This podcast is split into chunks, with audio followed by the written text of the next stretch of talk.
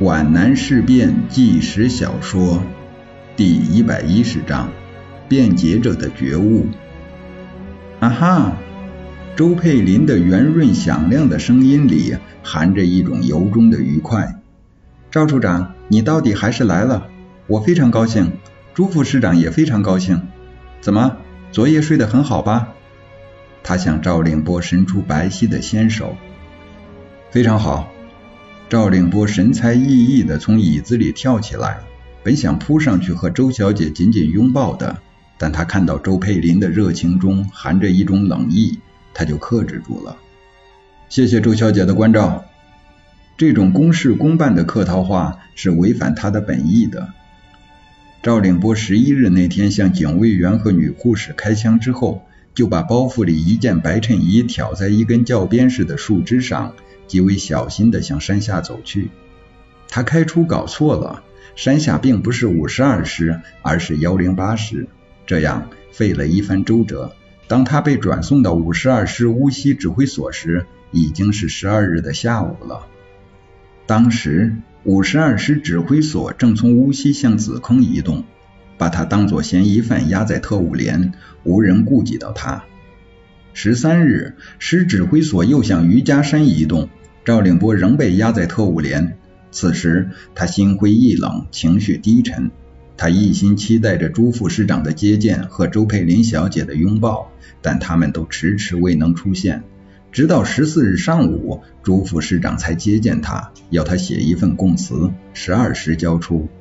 他要求洗澡、理发、换衣服，朱副师长客气的拒绝了。但告诉他，周佩林女士将来见他，由他来安排一切，并说周小姐因近期不在战地，让他耐心等待。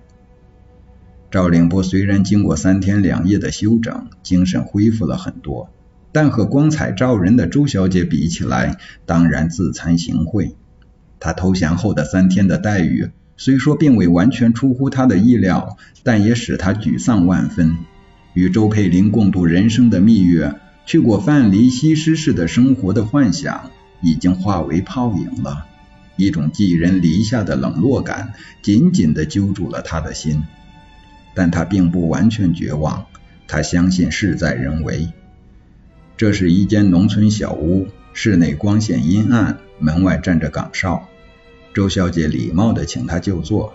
这时已是下午五时左右。我在等候一个消息，所以来晚了。周佩林庄重地说：“这对你来说全是喜讯。”赵令波有些茫然。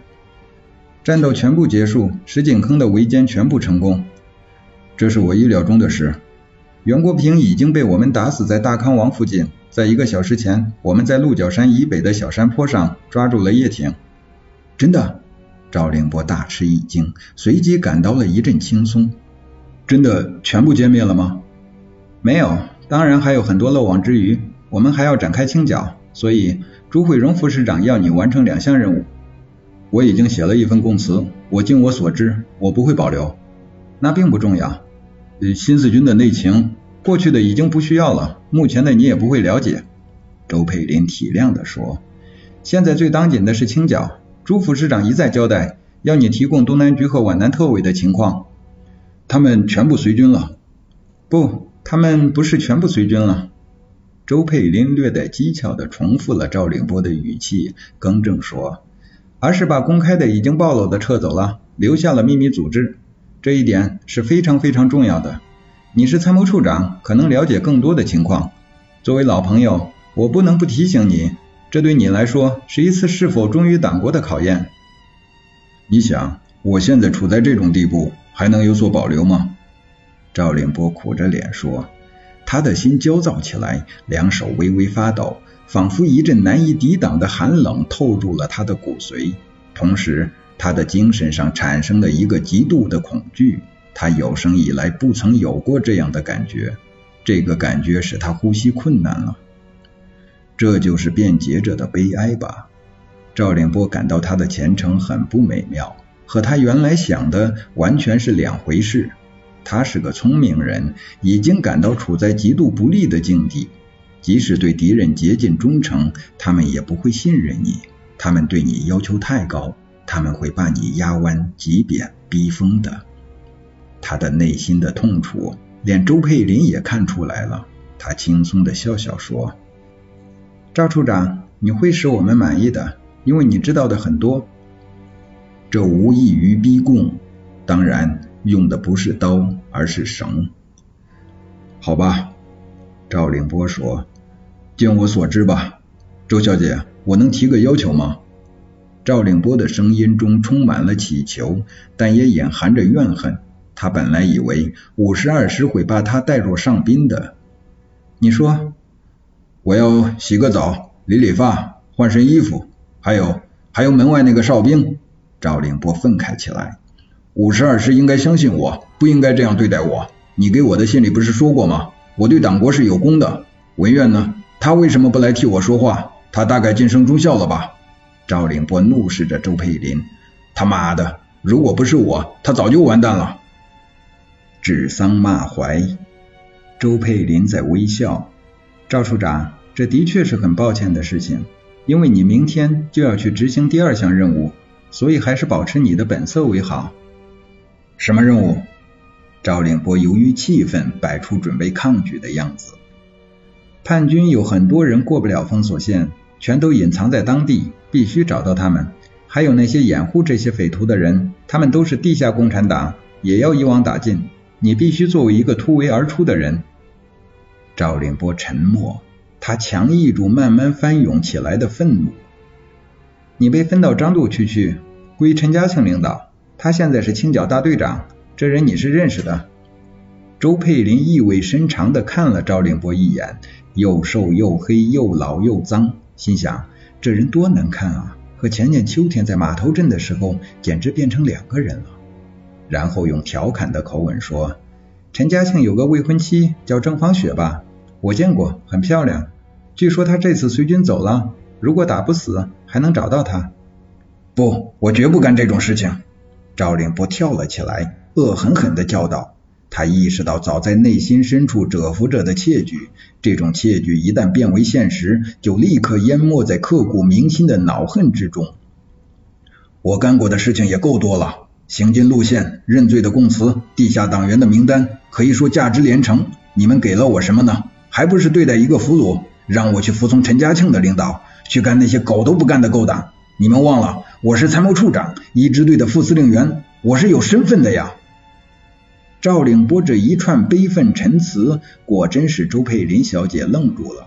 她也很奇怪自己感情的变化。她曾经对眼前这个人有过感情，那时她曾真诚地感到赵凌波有许多值得爱的东西：地位、仪表和友谊。他给了他从朱慧荣那里得不到的快感与满足。哪个文学家曾经说过，人总是爱那些追求不到的东西。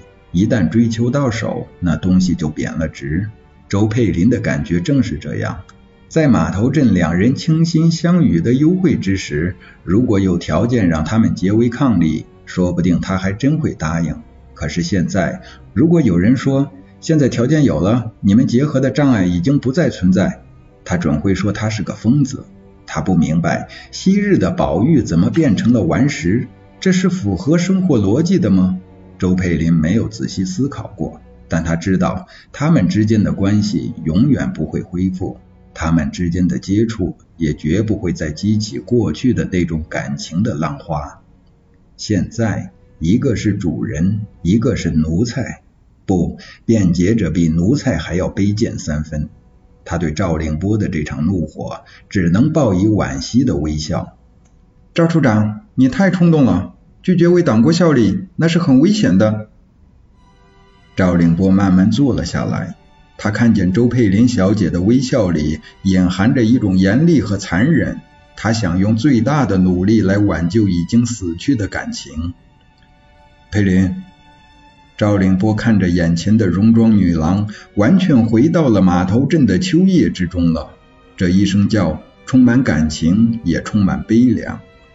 我这里还有你给我的照片，上面还有你写的赠言，你不会忘记吧？周佩林打了个寒战，苍白的脸涨起一阵红潮，他那灵巧的嘴角抖动着，赵凌波弄不清这是由于羞愧还是由于气恼，但他却得到了片刻的安慰，说明这个女特务并没有完全不在乎。周小姐慢慢的向赵凌波举起眼睛，她的目光瞬息间变得温存而又含情脉脉了。哦，非常感谢你还存着那张照片，我还以为你害怕危险，一火焚之了呢。这是绝对不会的，我十分珍惜。上面写了些什么来着？周佩林好像又回到他们促膝谈心的秋夜，我都不记得了。你看。赵凌波从衣袋里拿出皮夹，当他把照片递出去时，就有点后悔了。他聪明，但不老练。周佩林一往情深地把照片接在手里，先向她的玉容望了一眼，这该引起他多少回忆啊！而后缓缓地翻过来，用一种恋爱中的女人的目光看着那两行娟秀的字，用荡人心怀的声调低吟着自己当年的杰作。但他突然一变脸，咯咯的笑了起来，笑得有几分轻浮。哼哼，你看，生活多么会开玩笑，简直有点滑稽，真是滑稽。周小姐，我并不觉得有什么滑稽。赵凌波表现出傲慢和凝恶的神情。人总该有起码的道德。周佩林收敛了笑容，他把照片缓缓地放进自己的上衣口袋里。在这一刻，赵凌波产生了一种扑上去饿死这个坏女人的冲动。在把照片交出去时，他就预感到照片有可能收不回来了，但他还抱有侥幸。现在他还能夺回来，还能夺过女特务腰带上那把五疯子手枪。只是门外的哨兵才使他恢复了冷静。我并没有忘记了骑马的，周佩林尖刻的讽刺说：“是你忘记了骑马的。”你起码应该明白，这里谁是主人？赵凌波真是悲愤填膺，咬着青灰色的嘴唇，后悔不迭。他觉得个人的自尊被人践踏了，他觉得他的心被欺诈残忍的黑色小皮靴踩碎了。他真想豁出性命也要出一口气。他两眼迸射着怒火，他的脸由于遭受了屈辱，变得扭歪了。而且不知何时，眼窝里竟有了两汪泪水。要描写出赵凌波在这时候所表现的内心的激动是困难的。他感到上当了，受骗了，他不能忍受这种屈辱。他又感到孤独和无助。由于极度激动，他什么也不觉得了，只有一种狂热的念头在头脑里沸了锅似的翻腾。他对自己遭受的痛苦已经失去了明确的观念。他的耳骨老在隆隆轰响，他遏制不住体内那迫不及待的渴望报复的欲望，陡生出蛮干的勇气。周佩林似乎察觉到了危险，他急忙站起，声音是严厉的，足以振聋发聩。赵处长，你要冷静些，你已经过了冲动的年龄了。鲁莽从事只是十八九岁的大兵才有的举动，你是有前程的，只要听话。今天晚上，请把地下东南局和皖南特委的名单写好。顺便告诉你，今天晚饭我特意关照，有半只鸡，还有半斤博县出的古井贡酒，这是你过去享受不到的鸡香美酒，比你胡思乱想的要好。周小姐转身走了，她又听到了小皮靴的咯吱声。赵凌波呆若木鸡的站着，屋子外面暮色苍茫，屋子里面已经昏黑了。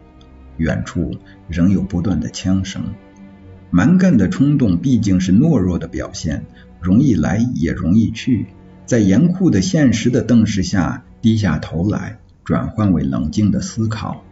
他觉得饿了。人的思想是非常奇怪的。赵领波大口大口的嚼着鸡肉，津津有味的喝着名酒，他对周佩林的怨恨就大大减弱了。他转念一想，觉得刚才的冲动未免过分了。他过去幻想的一切不过是海市蜃楼。仔细想来，周佩林也绝非他的佳偶。一个逢场作戏的女特务，有什么可取之处呢？只要任务需要，她可以躺在任何人的怀抱里。